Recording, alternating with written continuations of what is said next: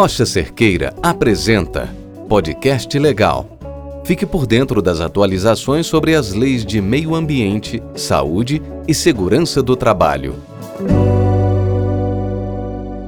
Olá, eu sou o Thiago, advogado na Rocha Cerqueira, e esse é mais um episódio do nosso podcast Legal. Sejam todos muito bem-vindos. Hoje nós vamos falar de um assunto muito importante: a fiscalização dos produtos controlados pela Polícia Civil do Estado de Minas Gerais.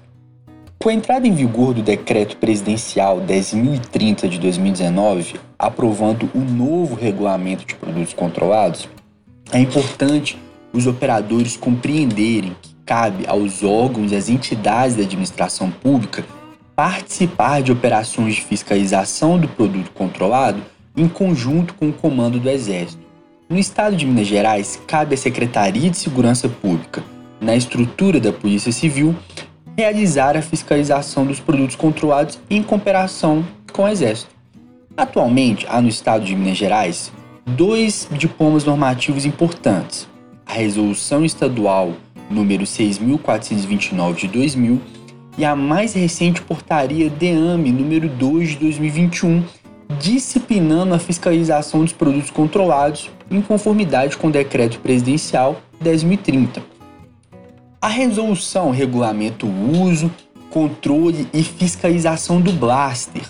O blaster é o elemento encarregado de organizar e conectar a distribuição e disposição dos explosivos e acessórios empregados no desmonte de rochas.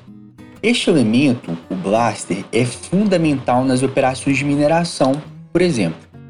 Por outro lado, nós temos a portaria DEAME número 2 de 2021, que estabelece a obrigatoriedade do responsável técnico para fins de obtenção de licença junto à Polícia Civil em relação ao exercício de quaisquer atividades com produto controlado, sejam os explosivos, os pirotécnicos ou até os produtos químicos.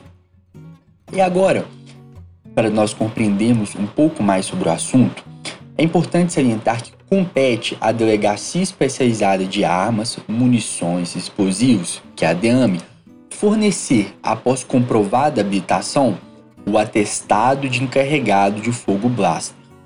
Para obter esse atestado, o interessado deverá preencher, dentre outros requisitos, por exemplo, idade superior a 21 anos, atestado médico de sanidade física e mental, ter o conhecimento prático de explosivos e seus acessórios, e esse conhecimento prático deve ser atestado por um engenheiro de Minas ou por outro portador de atestado do encarregado de fogo.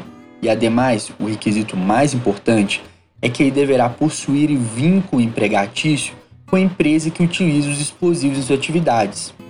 Ou ele deve ser um titular de firma individual prestador de serviços de detonação de rochas, desde que essa empresa esteja devidamente constituída. O interessado em obter o atestado de fogo deverá submeter-se a um exame de habilitação. Em sendo aprovado, o responsável fará jus ao atestado de encarregado de fogo, representado pelo documento denominado carteira de blaster. O prazo de validade da carteira de blaster será de dois anos a contar da data da sua expedição.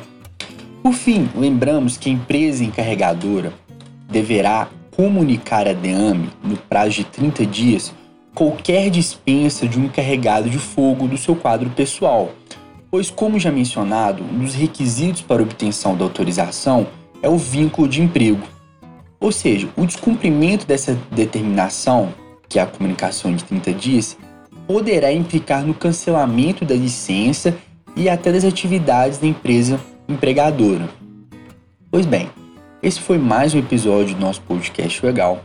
Para mais informações, acesse nosso canal de comunicação e a nossa carta de atualização.